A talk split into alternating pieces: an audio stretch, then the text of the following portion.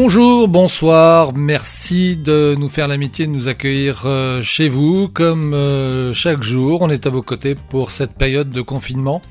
Pas toujours très drôle, mais bon voilà. On espère que grâce à cette fenêtre que nous vous ouvrons sur euh, le monde qui nous entoure, euh, vous trouverez la vie un peu plus facile. En tout cas, c'est notre souhait. Pierrick avec vous, l'émission s'appelle On est bien chez soi, c'est votre émission. Vous avez la possibilité de nous apporter votre témoignage. Vous pouvez également poser vos questions. Nous avons pour vous des informations pratico-pratiques puis des témoignages.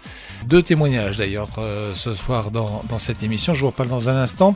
Euh, auparavant, j'ai à vous dire que vous pouvez nous contacter par SMS au 06 44 64 21 59, 06 44 64 21 59, vous tapez Gouélan dans votre message. La page Facebook également disponible si vous le souhaitez, puis le site internet euh, le site web, donc radioguelan.fr, euh, site sur lequel vous retrouverez d'ailleurs les podcasts des émissions euh, précédentes, entre autres, et puis évidemment les podcasts de, de l'ensemble des émissions de la chaîne. Vous avez également la possibilité de nous écouter sur application mobile. Si vous ne l'avez pas téléchargée, elle est gratuite et elle est sur l'Apple Store ou le Google Play. Au programme donc de ce soir, je vous le disais, deux témoignages. Nous allons d'abord nous intéresser à la situation économique de, des entreprises de notre euh, département. Nous serons au téléphone avec Alban euh, Ragani, les chefs d'entreprise. Il a une entreprise de sécurité qui emploie 300 personnes. Il est également euh, le président du MEDEF pour le département. On aura donc l'occasion avec lui de discuter. C'est la situation pas facile que rencontrent les entreprises de notre département. Ensuite, je vous proposerai d'écouter le témoignage d'Hervé. Hervé est médecin, il est mobilisé sur euh, l'hôpital de Brest, le CHU de Brest. Nous en discuterons avec lui. Et puis comme euh, chaque jour, Jean-Marc, on va parler du mandala aujourd'hui, puis nous terminerons cette émission avec Nicolas Milis et un tour du monde des rédactions pour voir comment est traité médiatiquement le Covid-19. Voilà, cette émission, c'est la vôtre. Vous n'hésitez pas surtout à réagir et elle commence maintenant. Radio Gouélan. Radio Gouélan. On est bien chez soi, l'émission. On va parler d'économie euh, à présent. Et on a avec nous au téléphone euh, Alban Ragani. Euh, merci d'être avec nous. Je vais vous interroger en fait à, deux titres, puisque vous êtes chef d'entreprise. Vous avez une, société, c'est le groupe Securiteam. Par ailleurs, vous êtes également président du, du MEDEF pour le Morbihan et vice-président pour la région Bretagne. D'abord sur, sur le groupe Securiteam, quel, euh, quel impact le, confinement euh, a-t-il eu sur, euh, sur votre organisation? Ah, ça, ça change beaucoup, énormément de choses, effectivement. C'est-à-dire que là, aujourd'hui, on est sur, sur rien que le mois de mars, on est sur une perte d'activité.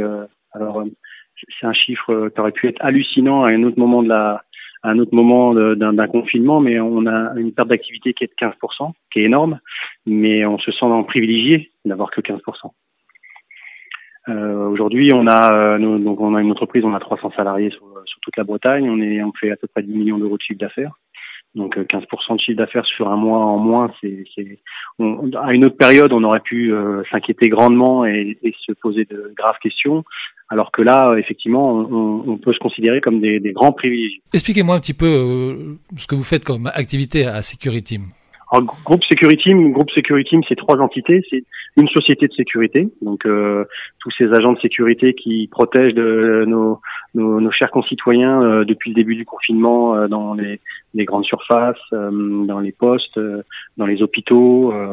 ces petites mains, comme on dit, comme comme d'autres métiers qui ont été fortement oubliés ces dernières années et, et qui sont à pied d'œuvre tous les jours. Donc ça, c'est première, la première entreprise du groupe Security.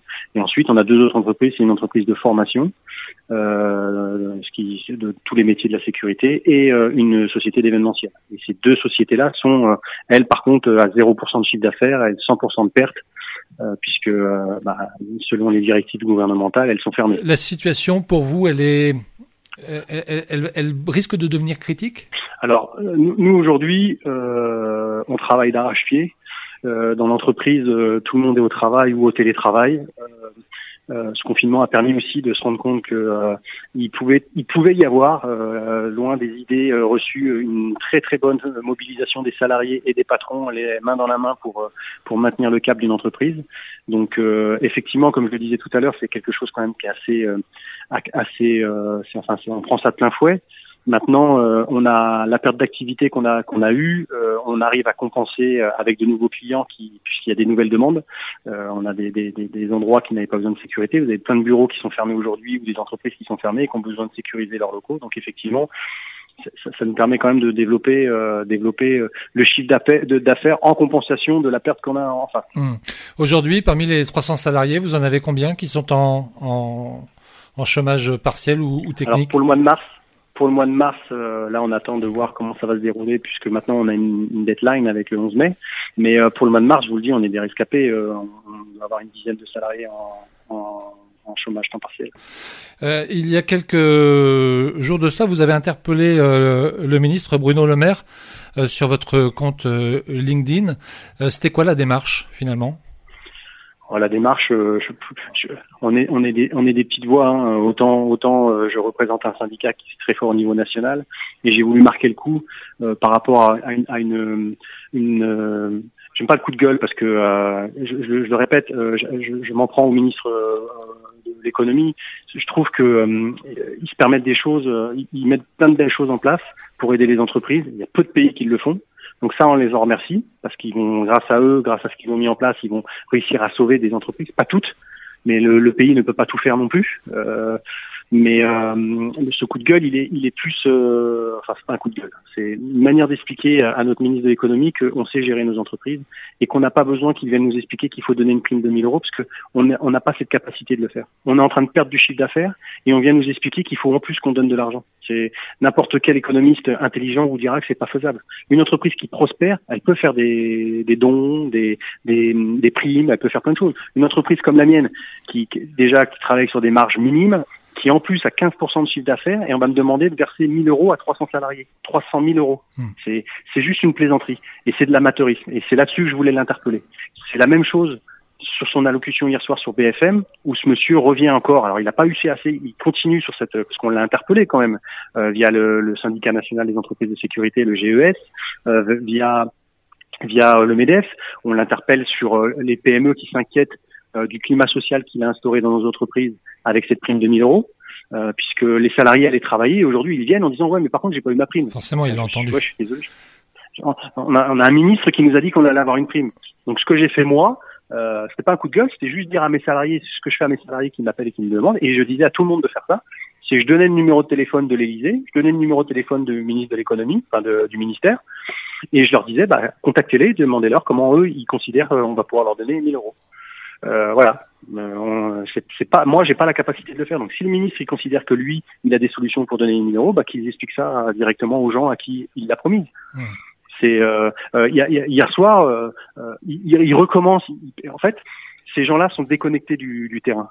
On sait que les entreprises sont en difficulté. Hier, c'est de l'électorialisme. Hier, il propose, il dit aux bailleurs, euh, mais les bailleurs, ça peut être aussi euh, un monsieur qui a acheté euh, un fonds de commerce pour sa retraite, enfin des murs d'un commerce pour sa retraite, et il dit bon, il va falloir offrir trois mois, de, trois mois de loyer aux entreprises qui sont en difficulté.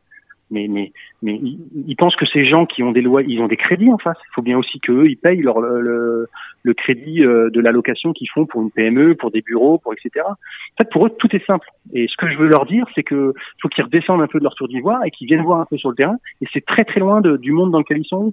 Eux, il leur suffit juste de voter une loi pour donner une prime à tout le service public.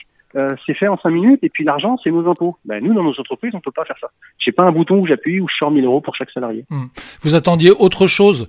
Euh, vous attendiez de, de l'aide de la part du, du gouvernement, ça vient pas? Alors de l'aide, de l'aide, de l'aide, on l'a. Euh, on peut pas. Les PME, les TPE ont beaucoup d'aide et je le répète, l'État a fait des belles choses. Par contre, vous savez, je, je suis quelqu'un euh, souvent, euh, on, on, a des gens qui critiquent, mais qui n'ont pas de proposition. Moi, une proposition, j'en ai une. Euh, Aujourd'hui, euh, on a des charges sociales et des charges patronales qu'on paye euh, pendant une période où, où, où c'est cataclysme dans les entreprises. Aujourd'hui, l'État nous a permis de de suspendre ces, prélèvements et de les reporter dans trois mois. Mais dans trois mois, on n'aura pas plus d'argent qu'on en a aujourd'hui. On ne fait pas de chiffre d'affaires. Pour plein d'entreprises, elles sont fermées, donc on va leur dire dans trois mois, il va falloir régler. Ben moi, j'ai une idée toute simple, qui est toute bête, et Monsieur le Maire comme ça, ben, il, peut revenir à la télé et dire bon, bah ok, on a trouvé une solution, c'est que ces charges patronales-là, elles soient, elles soient purement et simplement effacées, mais que la totalité de ces charges-là soit reversée aux salariés de l'entreprise. Voilà. Et ça, c'est tout simple à faire. C'est-à-dire que vous avez une entreprise qui a 100 000 euros de charge le mois prochain, et eh ben elle divise ces 100 000 euros là par le nombre de salariés qu'elle a et elle verse une prime à ses salariés. Hmm. Voilà. Merci, Monsieur le Maire. Hmm.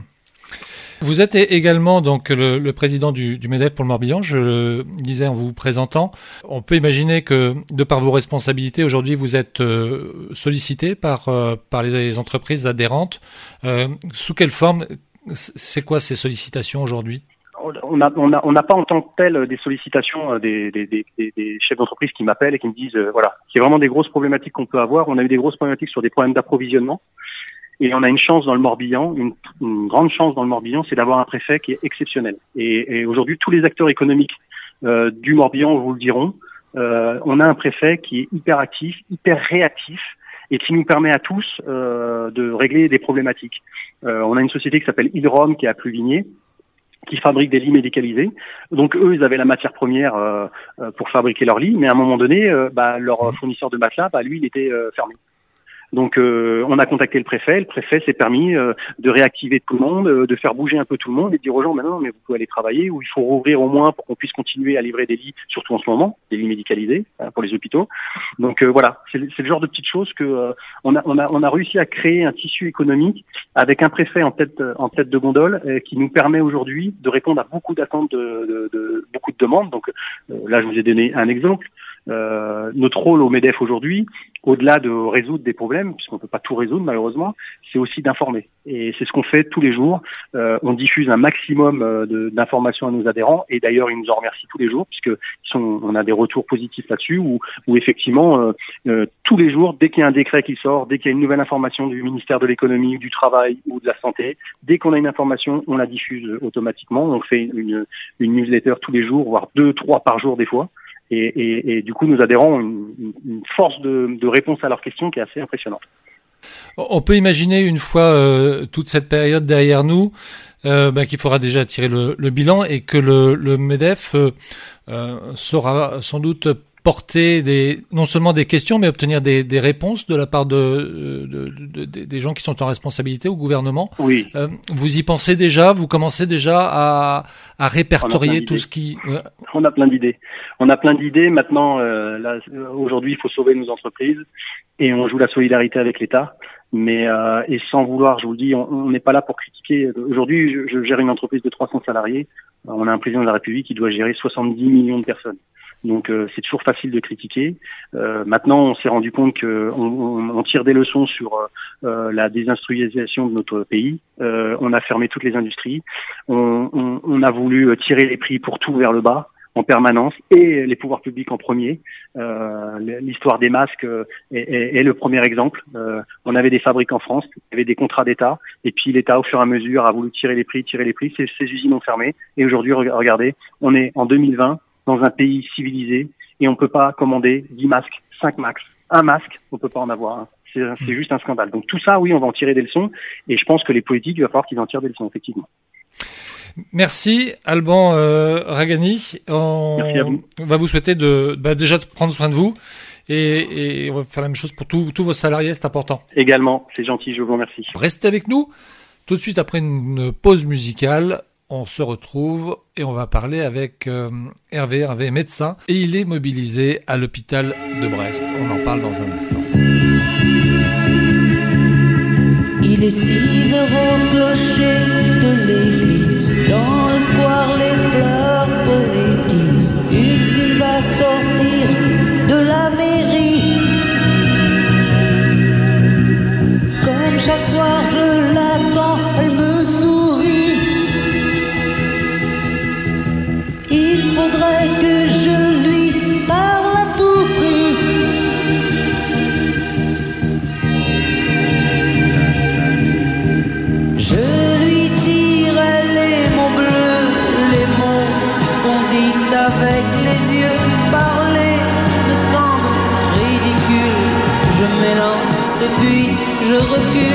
devant une phrase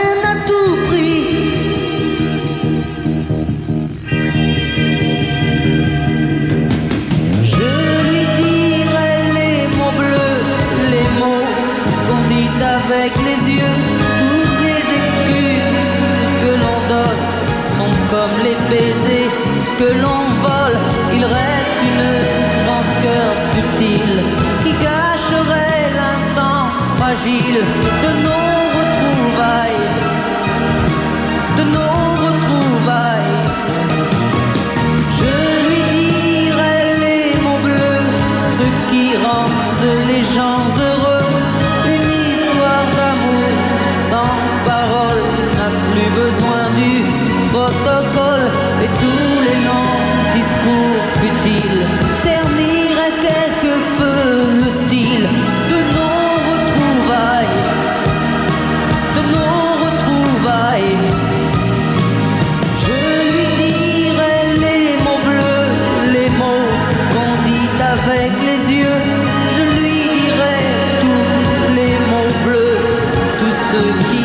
les gens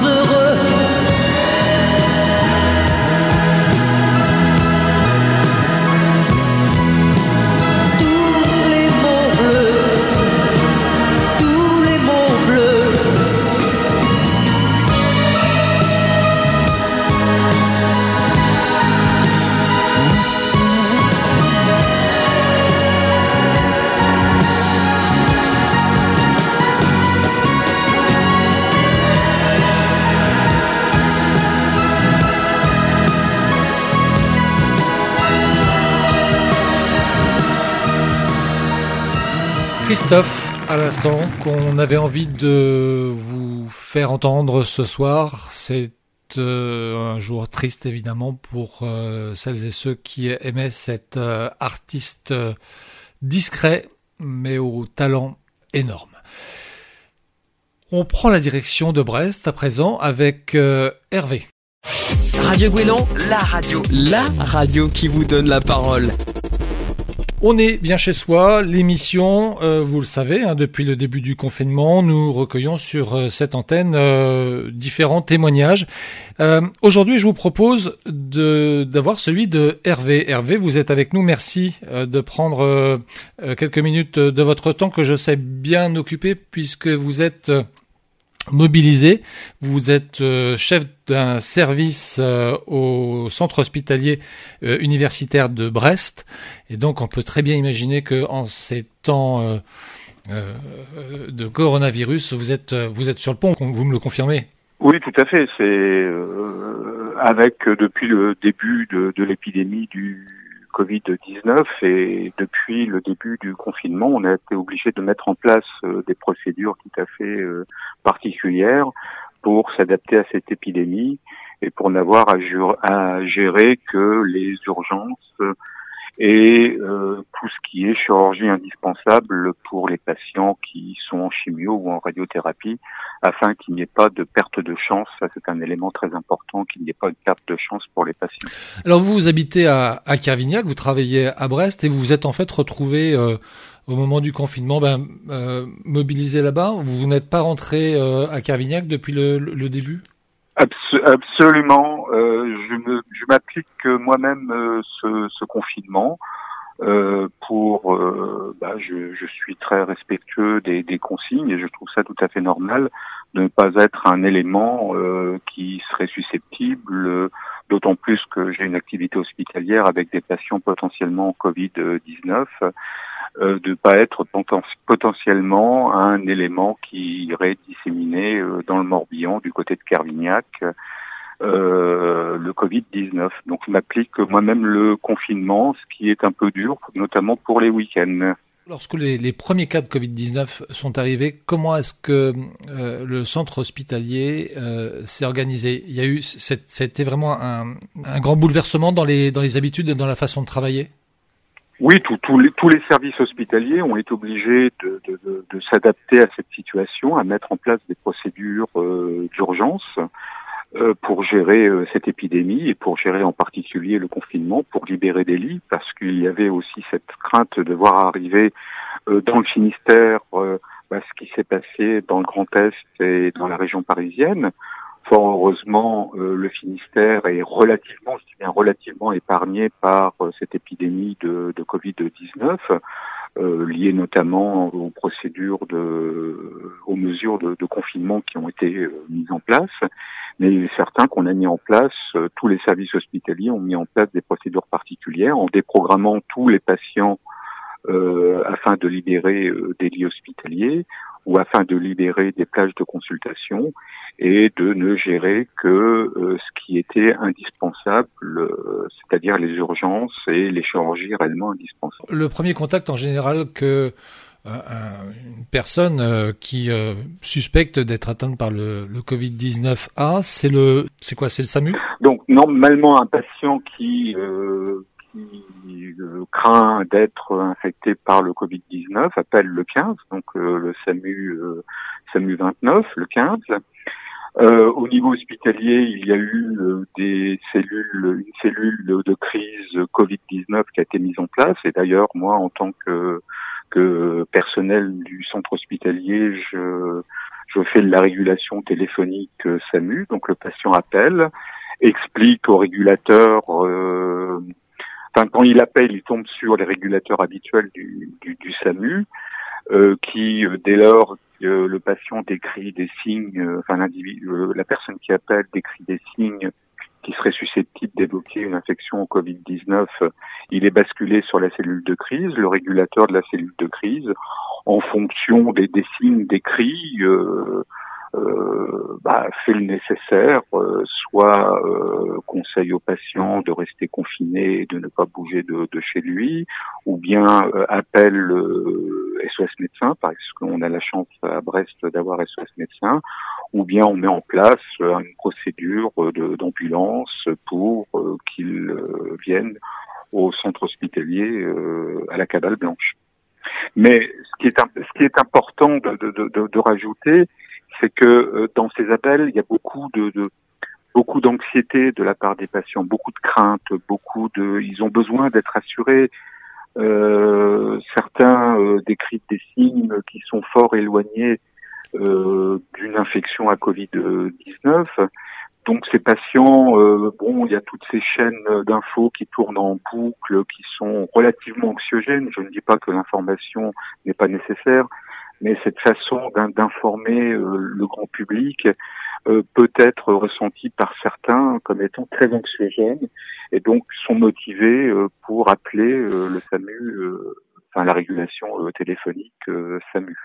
Vous avez des personnes qui se déplacent physiquement jusqu'à l'hôpital pour donc moi je, je, ne suis pas en je ne suis pas sur le plateau des, des, urgences euh, mais il y a des patients qui, mais oui, qui se déplacent, mais ce qui est euh, très intéressant, c'est que, enfin, il y, a deux aspects, moi que j'aimerais bien euh, souligner, c'est que d'une part, il y a eu un nombre moins important d'appels qui sont les appels courants du, du SAMU, à savoir pour un infarctus ou bien pour un AVC parce que les patients euh, ont cette crainte de se déranger à l'hôpital euh, parce que crainte d'être euh, infectés par le Covid-19.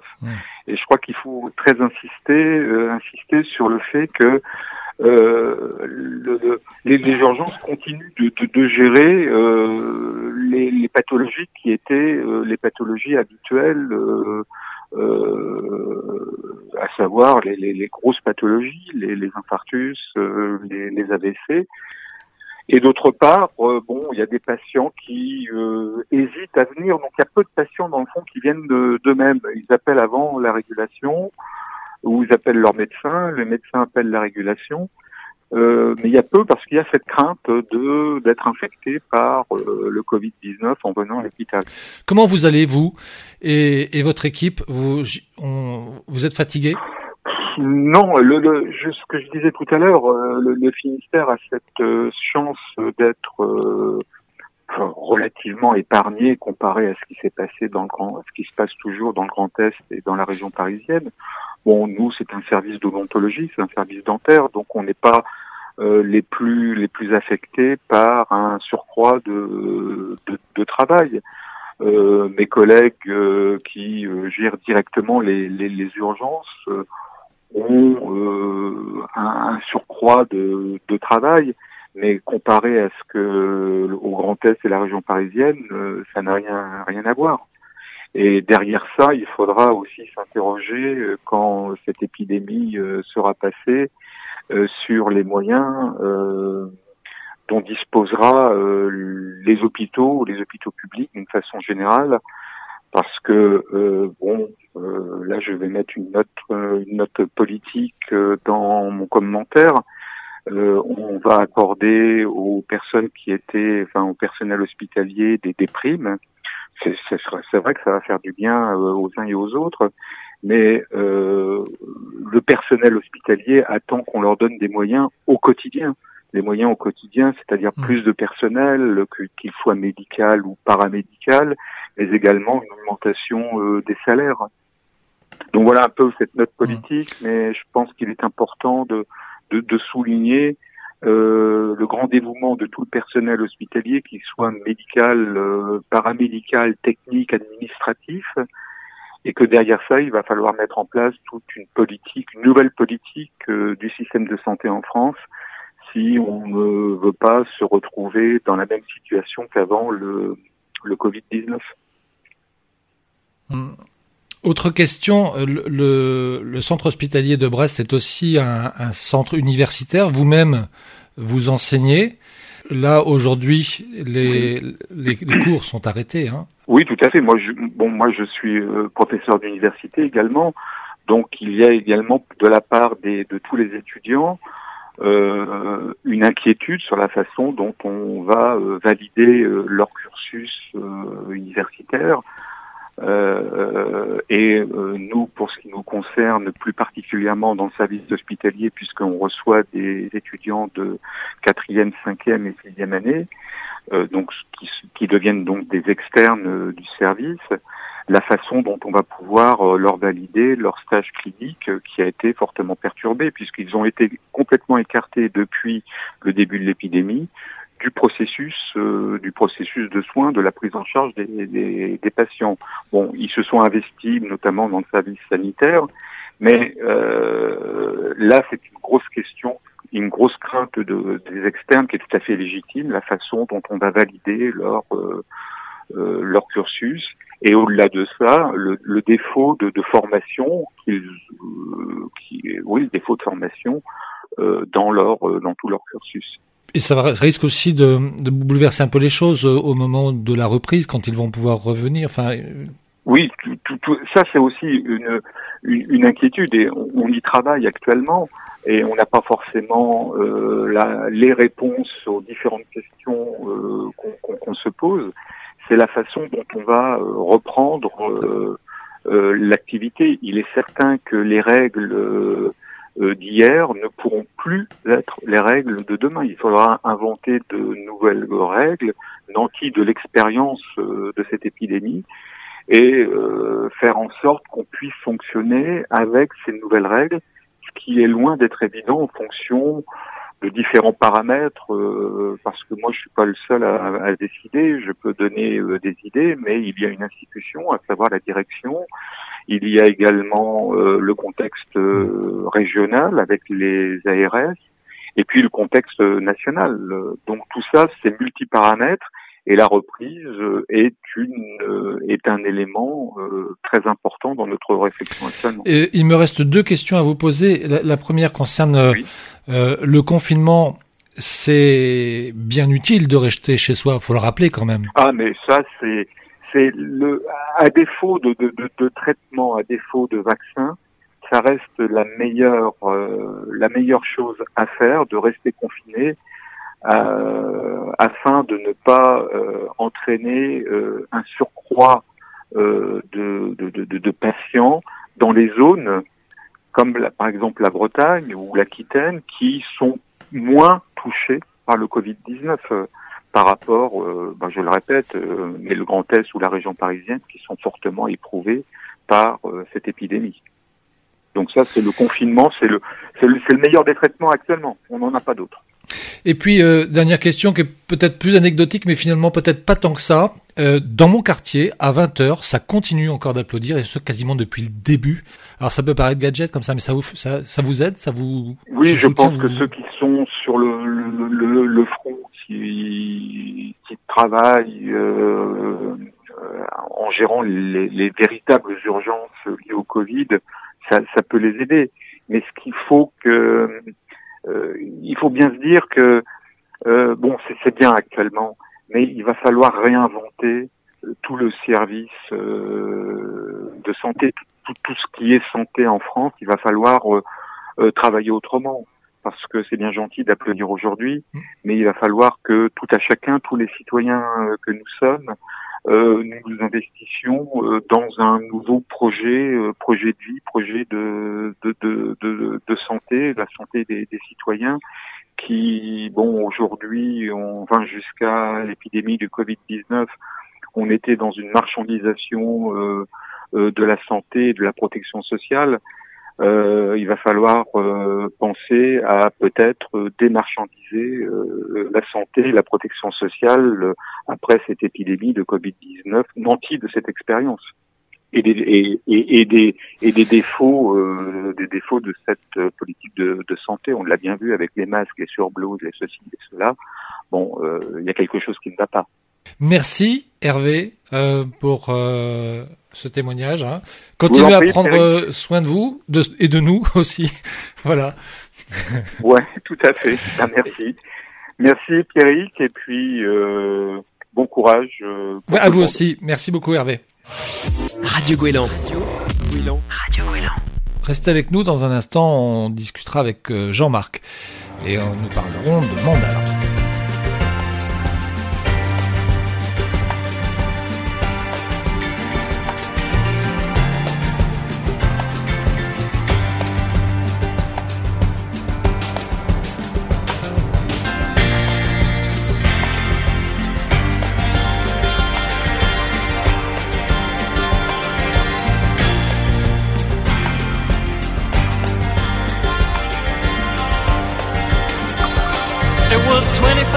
mandat. to take that man away.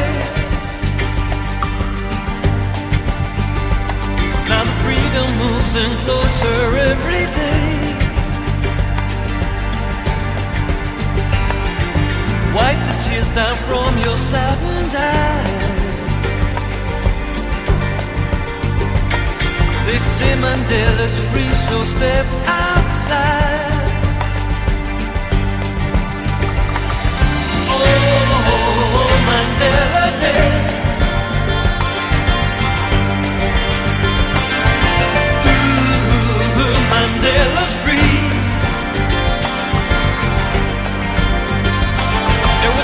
Five years ago this very day. Held behind four walls all through night and day Still the children know the story of that man. And we know what's going on right through your land. 25 years ago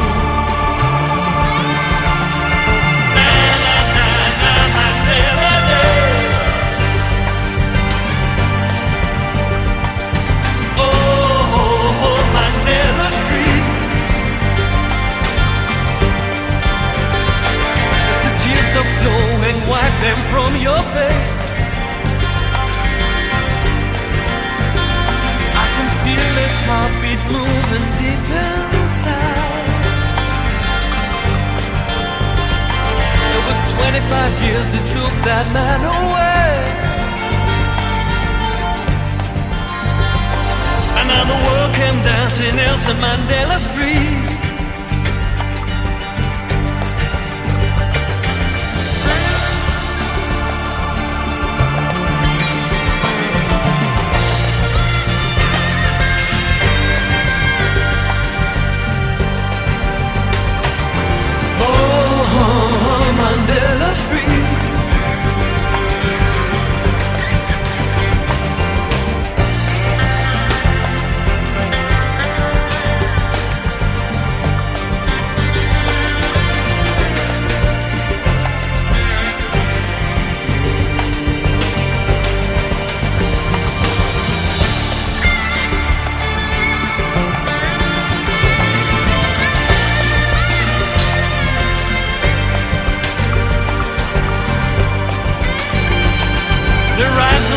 Sets Mandela on his way. It's been 25 years around this very day.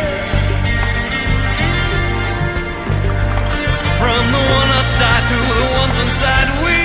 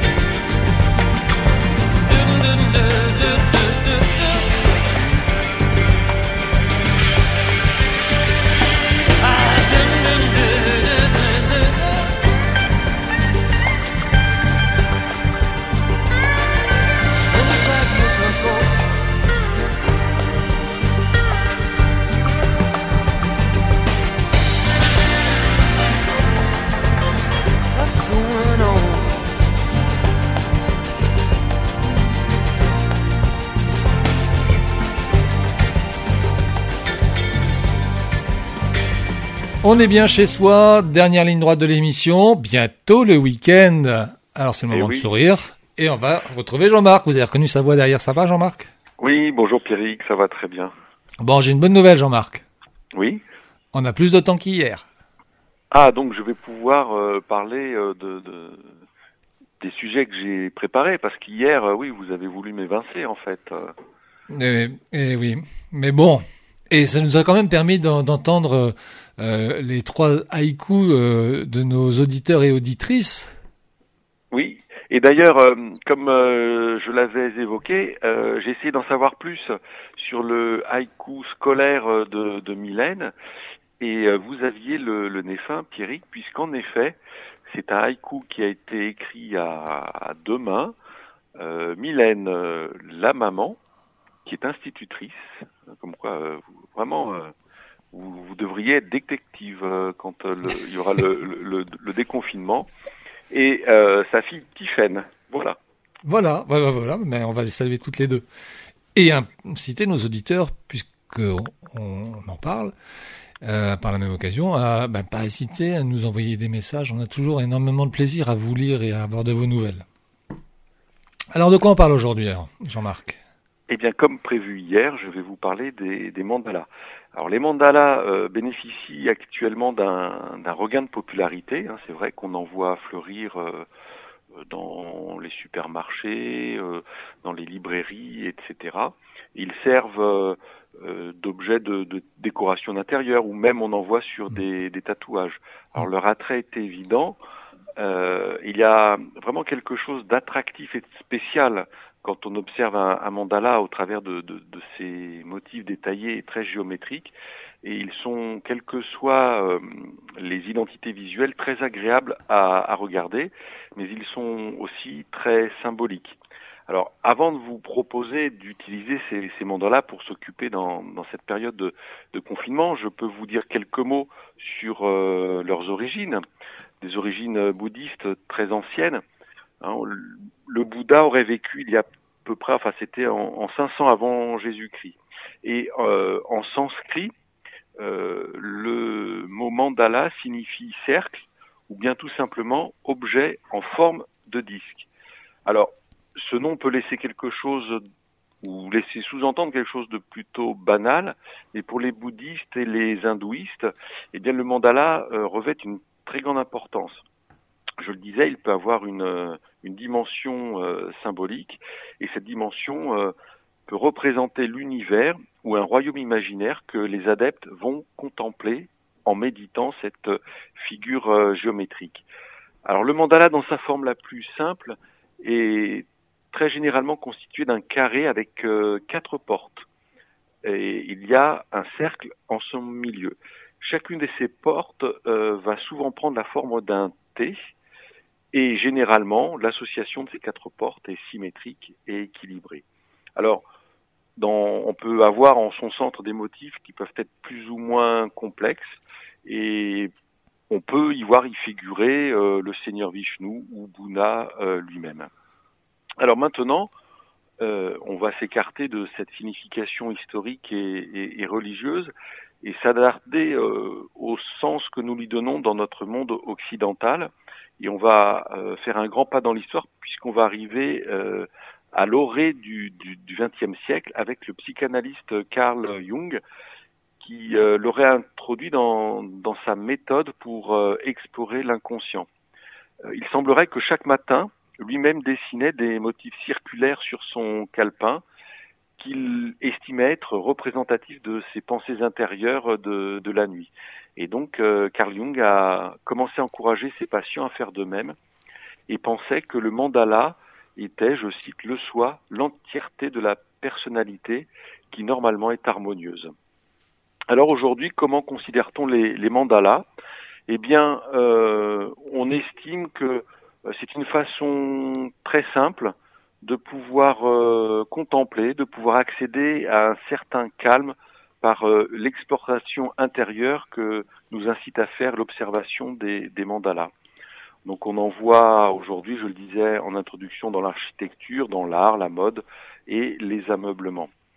Donc euh, pour essayer de trouver ou retrouver cette méditation et cette paix intérieure, eh bien, j'incite tous nos auditeurs de, de Radio Guélan à peut-être se connecter hein, sur euh, Internet et dans leur moteur de recherche à taper Mandala tout simplement, et ils vont pouvoir observer euh, plein de thématiques différentes qui sont déclinées. Alors vous allez avoir des animaux, euh, des motifs de fleurs, de végétation, ou alors des motifs euh, géométriques, ou même des personnages. Et euh, je propose d'ailleurs hein, à ceux et celles qui le souhaitent, s'ils n'ont pas accès euh, à Internet ou s'ils n'ont pas d'imprimante chez eux hein, pour euh, pouvoir imprimer les motifs que je citais à l'instant, eh bien nous envoyer un texto ou laisser un message et euh, nous enverrons des motifs à leur demande aux dix premiers qui nous contacteront. Voilà Pierrick pour aujourd'hui.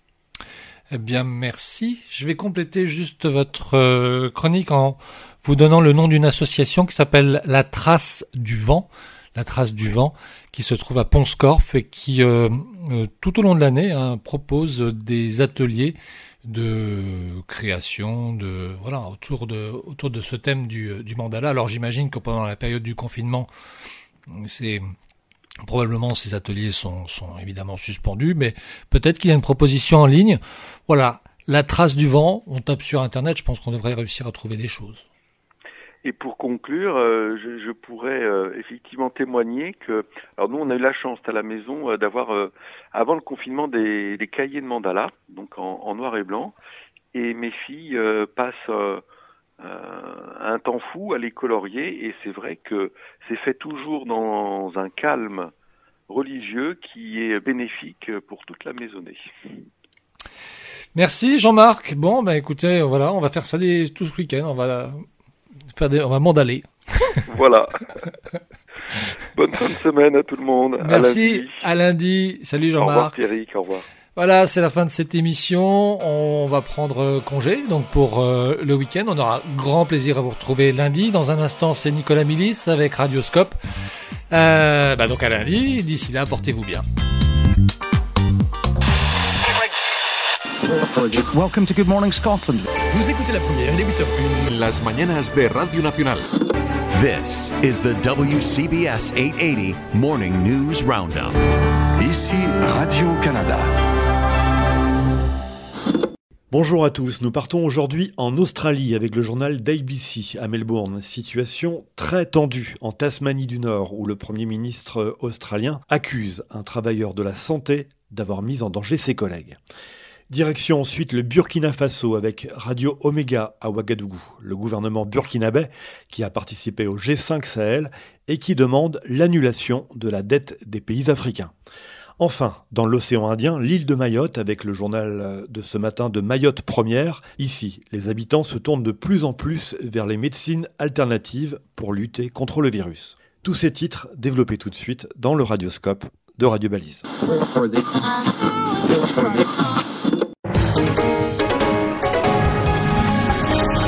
Afternoon, welcome to the world today. I'm Thomas Ariti. Coming up this Friday, we'll bring you the latest from northern Tasmania. Des nouvelles de la Tasmanie du Nord, région australienne ravagée par le coronavirus. Le Premier ministre australien reproche publiquement aujourd'hui à un travailleur de la santé infecté par le Covid-19 d'avoir menti sur ses déplacements et d'avoir mis en danger le système de santé local. Roadblocks and checkpoints. It's not Northern Ireland. During the Troubles, I'm actually talking about northern Tasmania. The Bloc d'arrêt, ce n'est pas l'Irlande du Nord pendant les troubles, c'est la Tasmanie du Nord en Australie, région particulièrement frappée par le Covid-19 et où les restrictions ont été considérablement renforcées. Aujourd'hui, le Premier ministre australien a publiquement accusé un travailleur de la santé infecté par le virus d'avoir menti sur ses déplacements et d'avoir mis en danger beaucoup de personnes. Dans la région, on signale également un manque préoccupant d'équipements dans les hôpitaux en fonction contre le Covid-19. New cases of the virus. Felicity Ogilvie begins today's coverage from Hobart. Northwest Tasmania is struggling with a serious COVID 19 outbreak. The region has some of the tightest restrictions imposed across the country. La Tasmanie du Nord en Australie plie sous le poids du coronavirus. La région subit les pires restrictions de confinement du pays, ce qui inclut aujourd'hui des barrages routiers et des points de contrôle. Signe de la tension perceptible, le Premier ministre australien a lui-même accusé un travailleur de la santé infecté par le coronavirus d'avoir menti sur ses déplacements et d'avoir ainsi contaminé d'autres personnels soignants. down there not tell the truth to the contact tracers about where they've been um, and who they've been with. And that means that a lot of people have been put at risk in northwest Tasmania. Scott Morrison's office has confirmed this. Le Premier ministre qui confirme que cette personne a été en contact avec trois cabinets de soins infirmiers et avec le personnel de deux hôpitaux de la région. Un infirmier en contact avec cette personne montre déjà des symptômes du virus. Shown symptoms of COVID 19. All residents and staff in these three homes will be tested today with the Tous les autres contacts de cette personne infectée vont être désormais testés rapidement et le gouvernement fédéral se tient prêt à envoyer du personnel en renfort si nécessaire. of the federal government. The federal government is also ready to send in staff to run the nursing homes if required. Radio Omega, le journal. Les titres de l'actualité. Denis Zungrana. Point sur le coronavirus, 14 nouveaux cas enregistrés, 49 guérisons et 2 décès, tels sont les chiffres à la date du 14 avril dernier. Lutte contre le Covid-19, 12 experts médicaux chinois sont attendus aujourd'hui au Burkina. La dette des pays africains est un fardeau pour l'Afrique. C'est ce que pensent les ministres des pays du G5 Sahel qui appellent à son annulation. Ils étaient en vidéoconférence hier, le point dans un instant. Bonjour et bienvenue à cette édition. Je vous en parlais en titre. Les ministres des pays du G5 Sahel souhaitent l'annulation de la dette des pays africains euh, qui est un fardeau pour l'Afrique selon eux. Ils ont émis ce souhait hier dans l'après-midi lors d'une vidéoconférence. Momoni Yaro nous parle de cette vidéoconférence. Un point des plans de riposte du G5 Sahel a été fait par les conférenciers. Ils en ont profité pour saluer les efforts des gouvernants et les apports des partenaires internationaux dans la lutte contre la pandémie. Alpha Bari, chef de la diplomatie burkinabé. Nous avons particulièrement salué le rôle de la Chine, les annonces qui ont été faites par l'Union européenne, le FMI pour alléger considérablement la dette de l'Afrique. Nous avons salué également le rôle joué par la France pour obtenir un moratoire sur la dette de l'Afrique. Pour eux, la dette des pays africains est un fardeau. Ces pays ne sauront s'en décharger même après le Covid-19. Il faut donc son annulation pure et simple. Alpha Bari. Nous avons lancé un appel à tous les partenaires internationaux de l'Afrique qu'il faut une annulation pure et simple de la dette parce que la dette est un fardeau. Un moratoire, c'est bien, mais lorsque nous allons sortir du coronavirus, il y aura des difficultés économiques énormes, difficiles à gérer et ce ne sera pas aussi facile de reprendre le service de la dette.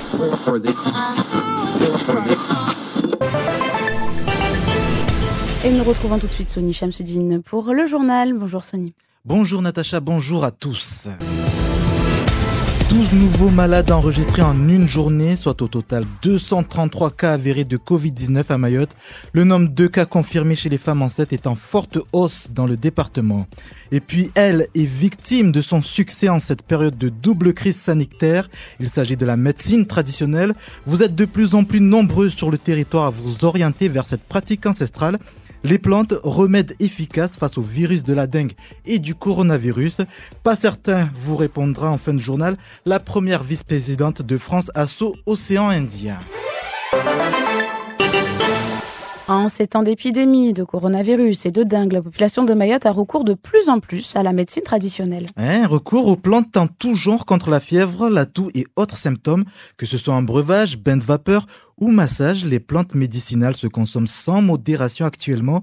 Ce n'est pas sans danger, prévient Dom Ratim Chengweni, la première vice-présidente de France Asso Océan Indien et représentante des usagers, joint au téléphone par Jamila Swadiki. Il y a aussi les conséquences des portions magiques qui sont locales, que les gens, au lieu de d'aller à l'hôpital ou de se faire soigner, même avant d'être malade, sont en train de boire plein de choses acides. On ne peut pas se soigner quand on n'est pas malade. Attendons qu'on soit malade pour se soigner.